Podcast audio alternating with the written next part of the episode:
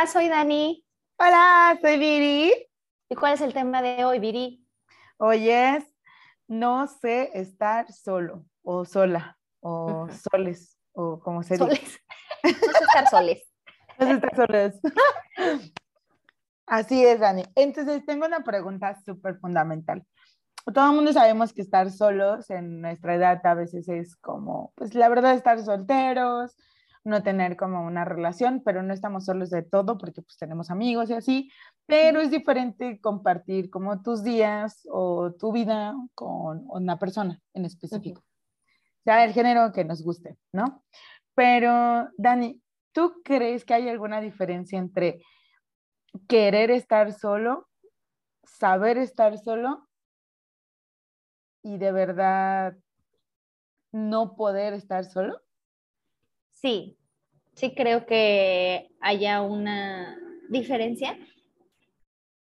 Por ejemplo, hay mucha gente que dice, yo no puedo estar sola. Necesito siempre tener un algo, un novio o un, mientras tanto, ¿no?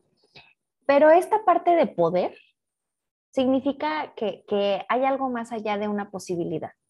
Significa eh, eh, hasta cierto punto como esta eh, posibilidad de lograr cosas. Entonces, cuando yo digo, no puedo tener novio, no, no puedo no tener novio o no puedo no tener novia, ¿qué es lo que estoy diciendo?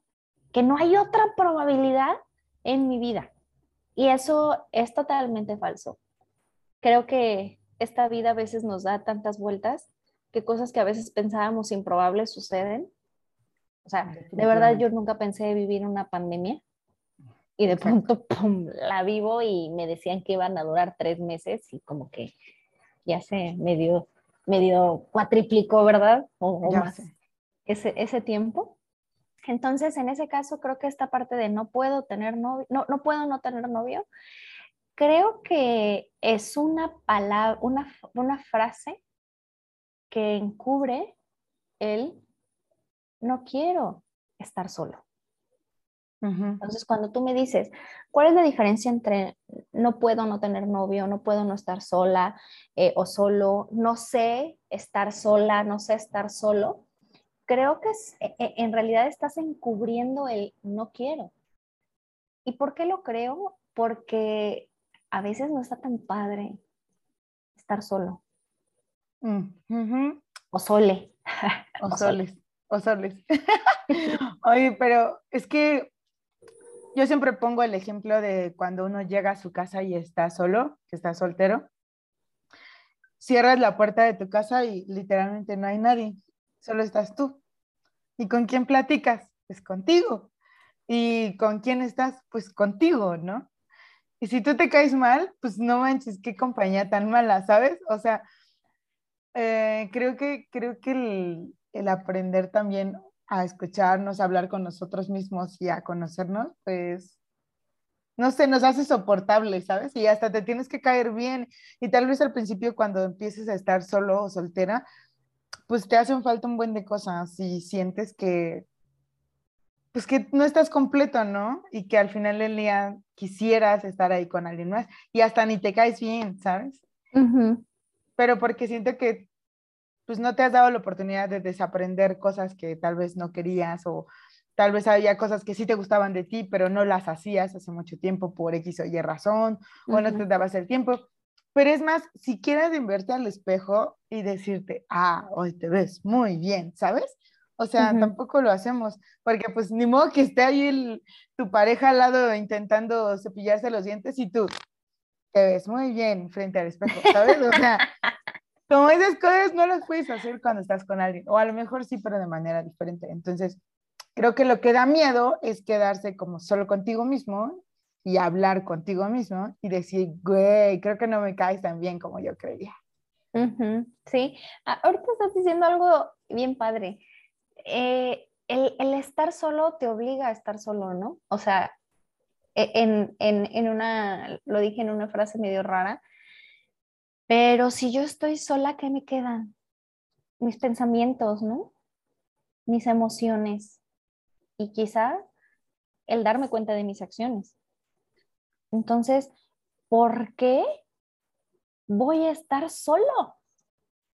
No, prefiero entonces tener una pareja que me ayude un poco a no pensar en mis pensamientos, en no pensar en mis emociones, en no pensar en mis acciones. Entonces, creo que en eso radica un poco la diferencia del no sé estar solo a no quiero estar solo. ¿Sí me explico? Sí. O sea, yo creo que, que, que primero hay que entender qué es lo que sucede cuando tenemos una pareja. ¿Qué es lo que nos da una pareja? Vamos a hacer una lluvia de ideas. Halagos. Te sube el ego. Te sube el ego. Este, bueno, a mí me pasa algo muy graciosísimo. Eh, ya sé que es un ejemplo bien tonto, pero yo estoy muy chaparrita, o sea, mido 1,56. Entonces, las cosas como que están en, en la, la cena de arriba, nunca las alcanzo, o sea, nunca las alcanzo siempre me tengo que subir en algún lado. Y yo a veces digo, ay, quisiera tener un novio para que me bajara, ¿sabes? Lo que no puede alcanzar de la alacena. O sea, o sea, a veces creo que son ayudas. O sea, aún sabiendo que opción A, puedo yo agarrar un banco y total me subo y lo hago yo misma. Pero la verdad es que se siente padre que alguien te ayude a hacer las cosas, ¿no? O sea, como sentirte, creo que es sí sentirte protegida, pero también sentir que alguien puede satisfacer tus necesidades. Sí, exacto. Exacto. También, también creo que tiene que ver con el compartir una cama.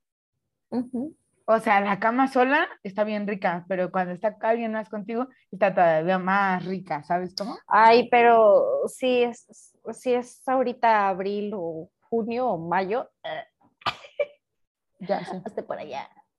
O con aire acondicionado, ¿no? Mm, Pero, por ejemplo, una noche donde te sientes triste, donde te gustaría sentirte protegido, donde quisieras eh, sentirte que, que, te, que alguien está para ti, claro que se siente muy padre. O sea, creo que lo que tú me estás diciendo es compañía.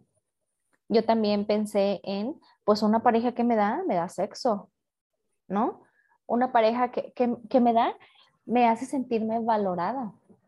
Me hace sentir que soy importante, que alguien me quiere. exacto. Y que le importo a alguien.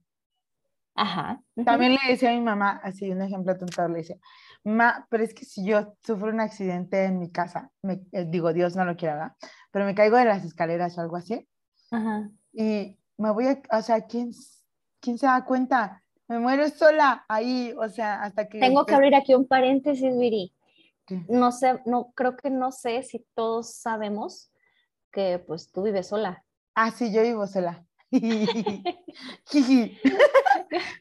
Oigan, por cierto, amo vivir sola, pero eh, después de que tener tantos roomies, también, ah, esa es una buena, fíjate, tuve roomies y, y viví con, con varias personas y viví un tiempo con una pareja y así. Y vivir sola son de las mejores experiencias que he tenido. O sea, sí, podemos hablar de eso. Ajá, ya, ya nos saltamos a, la, los beneficios. Más adelante, más adelante. Pero sí, yo vivo sola. Entonces le dije a mi mamá, mamá, me pasa algo. ¿Y quién se entera? O sea, de que pues yo no contesto el teléfono y que después de tres días cuando ya los vecinos casa, mis vecinos huelan y ya, o sea, pero nadie se da cuenta. Sí, porque no, es que no le importes a nadie, porque sí le importa a alguien, pero nadie se da cuenta, ¿sabes? Sí, creo que la compañía en muchos aspectos, ¿no? No solo en que te bajen un cereal de la parte de arriba de la alacena, sino también en el de si te pasa algo, en una enfermedad, o sea, estar acompañado, el apoyo, la ayuda, este, pues... Ay, sí, que te recetan una medicina y tú así apenas puedes sobrevivir. Sí. Que no alguien vaya a comprármela a la farmacia. Sí. No, o sea, no quieres ni manejar, no quieres ni caminar. Hay veces que ni siquiera puedes. O sea, no, no, es que sí es difícil estar solos. Y que si lo vemos de otro punto de vista, eso no solamente te lo da un novio. Ajá, como dije, le puedo dar un amigo, cosas así, pero hay una gran diferencia. O sea, todos sabemos que se siente diferente cuando viene de una amistad que cuando viene de una pareja, independientemente de cómo sea por, tu pareja. Por la carga emocional, por lo que brinda la pareja. O sea, un poco lo que hablábamos es una pareja de sentirte querida, halagada o querido o queride, pues halagade, eh, mm, valorado. Y, y creo yo también que las personas también buscamos eh, tener una pareja, quizá también para ser aceptados por la sociedad. Mm, O sea, por ejemplo, eh, vas a un bar con amigos y resulta ser que todos tus amigos llevan pareja y tú eres el único pepino ahí. Te sientes incómodo. O, o- o puede ser, pues, que te sientas incómodo. Entonces, también representa un- una parte de ser alguien en la sociedad. Y creo que algo de lo que no hemos hablado es que también el no estar solo, el tener una pareja, representa, que, es un poco lo que estábamos hablando hace ratito, a no enfrentarme solo o sola a la vida. ¿A qué me refiero con enfrentarme? Me refiero a las cosas difíciles, a las cosas difíciles como superar una pérdida, vivir una pérdida más bien. O sea, tú hablas de la caja del cereal, yo, yo lo pensaría como un ejemplo, pero pues hay otras muchas cosas que también son complicadas. O sea, un día terrible en el trabajo, no encontrar trabajo, el sentir que no das el ancho en X eh, y el lugar, el sentir que el mundo se te viene encima. Hay muchas cosas que pasarlas solo es bien difícil. Y nuestra idea, creo yo, romantizada de tener una pareja, es que al, al no enfrentarlo solo o sola, va a ser más fácil. Sí, que si divido mi carga emocional va a ser más llevadera.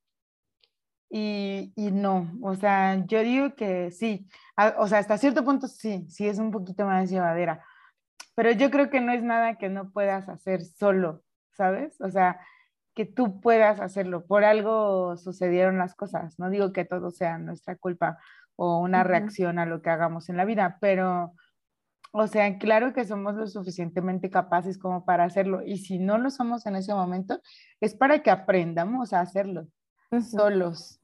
Y sin, porque yo creo que de ahí sale como la codependencia, ¿no, Dani? O sea, de que como no sabemos hacerlo solos y siempre tengo que estar dividiendo mi carga emocional, responsabilizo a las otras personas de cosas que no son suyas. Le digo, ay, échame la manita, pues, este, Pues, pues, ajá. Entonces, empiezo como a dejar de hacerme responsable al 100% yo de mí mismo, ¿no? como que se desvanece ahí un poquito el límite entre tú eres tú y yo soy yo. Sí. Creo que esa es una de las consecuencias negativas de, de romantizar la idea de una pareja. ¿no? El, el desdibujar este límite, como lo acabo de mencionar.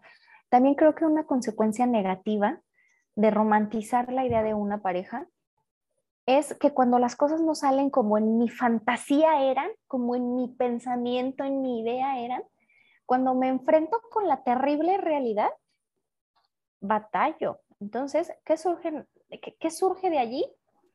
Puede re- surgir una relación tóxica, puede relucir o, o sí, puede, puede suceder que hayan conflictos que son irresolvibles, que no son, resol- no son resolvibles, pues.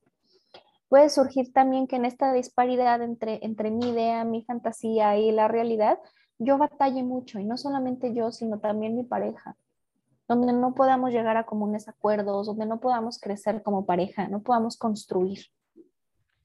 Creo que sí, que sí, que si nos damos cuenta de que esta imagen que nos han pintado, eh, especialmente en la mercadotecnia, de una pareja, creo que podemos vivir de alguna manera como más libres y darnos la oportunidad de, de, de conocer cómo es el ser quedante, cómo es el cortejo, cómo es el si quiero o no quiero tener una pareja.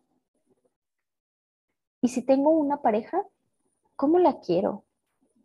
O sea, quiero que sea una pareja que la vea solamente los fines de semana? ¿Quiero una pareja que la vea de lunes a lunes? ¿Quiero una pareja que esté conmigo en el mismo trabajo? O sea, ¿cómo es la pareja que quiero? Y ojo, no estoy diciendo de nuevo que, que tomemos esa idea de una idea romantizada, sino estoy hablando de esta libertad de elegir qué es lo que quiero. Sí, claro, porque de hecho el romantizarlo siento yo que es como ponerte unos lentes rosas en donde pues todo se ve difuminado, ¿no? De colores y así. Realmente cuando te los quitas, pues pues ves que todo es blanco y negro si tú quieres, ¿no? O lo ves en otros colores. Y la perspectiva es completamente diferente, pero ni siquiera, o sea, si tú no te quitas los lentes, jamás te vas a dar la oportunidad de ver cuál es la realidad, ¿sabes? Y siempre vas a querer a la idea de lo que tú crees de la persona o de lo que tú necesitas de la persona y realmente no estás queriendo a la persona, ¿sabes? O sea, solamente estás queriendo una expectativa. Y ahí es cuando vienen las más grandes desilusiones, porque también no te abres a que tal vez la persona no sea así y puede funcionar también, ¿sale? No sé, como que las concepciones de amor no tienen que ser las mismas, ¿no? Pero los ideales tal vez sí tengan que ser los mismos. Y ahí es, una diferencia enorme, ¿no? Sí. También qué difícil es, es como entender esos, esos ideales es, bien difícil también entender primero de dónde vienen y posteriormente si esos ideales se pueden vivir de manera conjunta. ¿A, dónde voy? Si voy a tomar un ejemplo súper random, por ejemplo, si yo creo que es la mujer la que tiene que hacerse cargo de la casa y de los hijos, ¿de dónde viene mi idea? O sea, de verdad viene de una concepción en la que yo quiera vivir, en la que yo estoy de acuerdo y en la que me va a hacer feliz, o viene desde una concepción de esta es mi cultura. Así aprendí, así es. Y esa idea se puede compartir con mi pareja. Y si no es así, y toma la que estamos enamorados, toma la que de verdad tenemos un hijo juntos, ¿qué va a pasar? ¿Cuál es la consecuencia de él? No supe estar solo y tampoco pensé en qué va a haber a futuro con esta persona. Porque como yo nada más no quería estar solo o sola, chinto un hijo. No, aparte, aceptas, aceptas cosas que no tienes que aceptar. O sea, aceptas, por ejemplo, celos, aceptas no sé, gente que es manipuladora o mm, chantajes, inclusive aceptas que alguien te diga, eso no se te ve bien, quítatelo, ¿no? O sea... Aceptas el rechazo también. Sí, aceptas también quizá una familia que no, no te hace sentirte a gusto. Sí, sí, sí, y creo que tiene que ver con eso de saber estar solos, ¿no? O sea, porque pues si tú sabes lo que vales y estando solos, como decía, cierro la puerta de mi casa y me caigo a toda madre, pues, o sea, yo sé lo que valgo, pues no voy a ir aceptando algo que no, pues, que no va conmigo y que no es lo que yo necesito y que no es lo que yo quiero, ¿no? Así como tampoco le voy a ir a hacer perder tiempo a una persona que no está buscando lo que yo tengo para ofrecer, ¿sí me explico? O sea, creo que también es justo de que nosotros digamos, híjole, la verdad, mira, así me caes muy bien, yo también te gusto, tú me gustas, pero pues no, esto no, no, no hay que perder el tiempo, ¿no? O sea, creo que ser honestos también es importante.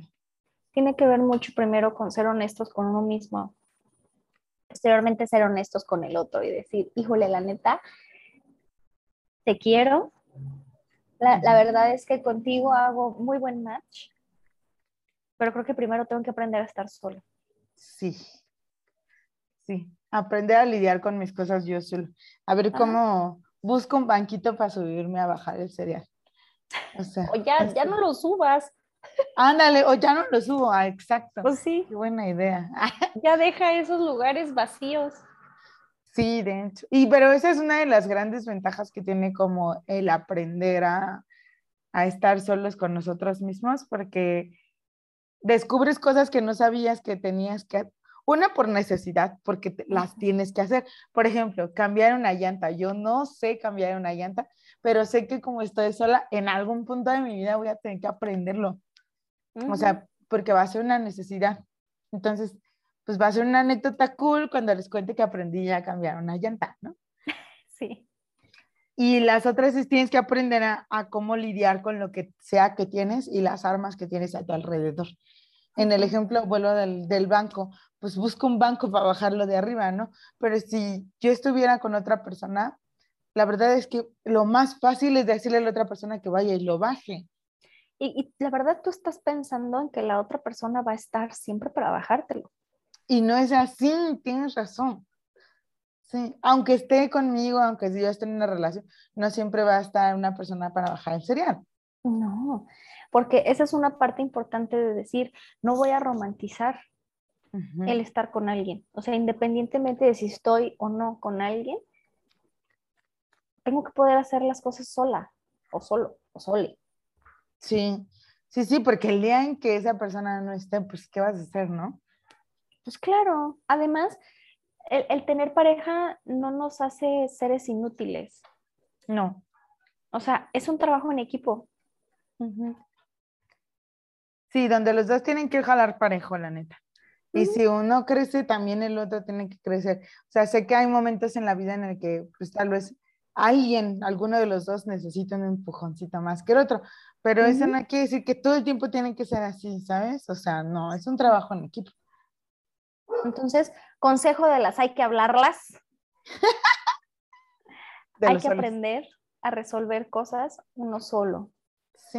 Hay que aprender a entender que nacimos solos, nos morimos solos. Sí que está bien padre disfrutar de la gente, está bien padre disfrutar de la pareja si tienen, está bien padre disfrutar del quedante si tienen, está bien padre el disfrutar de la pompi si tienen, pero más que nada hay que aprender a estar solos. No estoy diciendo corten, corten con sus parejas, no, no. Aún con ellos, ustedes pueden aprender a realizar cosas solos. O sea, yo les, yo, yo les quiero hacer una pregunta. Escríbanos, ¿quiénes de ustedes se animan a ir solos al cine? Yo. ya va. Escríbeme, escríbeme. Yo te voy a escribir, déjate escribo. Porque tenemos que aprender a estar solos, a disfrutarnos y a saber que, que, que, el, el, ponerme a pensar en mis pensamientos, en, en darme cuenta de mis emociones, en, en el estar sola, la verdad es que no es para nada terrible y muchas veces es muy bonito descubrirnos. Entonces esa es la invitación de que hablar.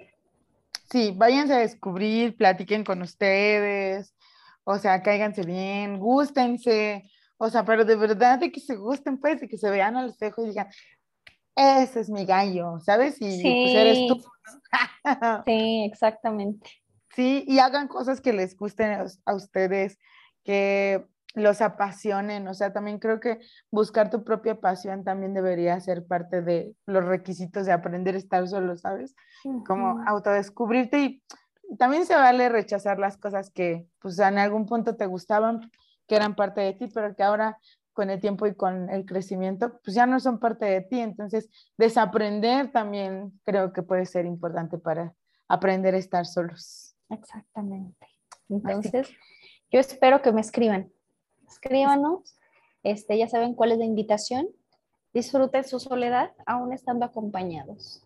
Así es. Y yo le voy a poner en el podcast, en Spotify, voy a ponerles la preguntita para que nos escriban y en nuestro Instagram para que nos pongan en la cajita. Así que espero que les agrade y sean muy felices. Bye. Bye.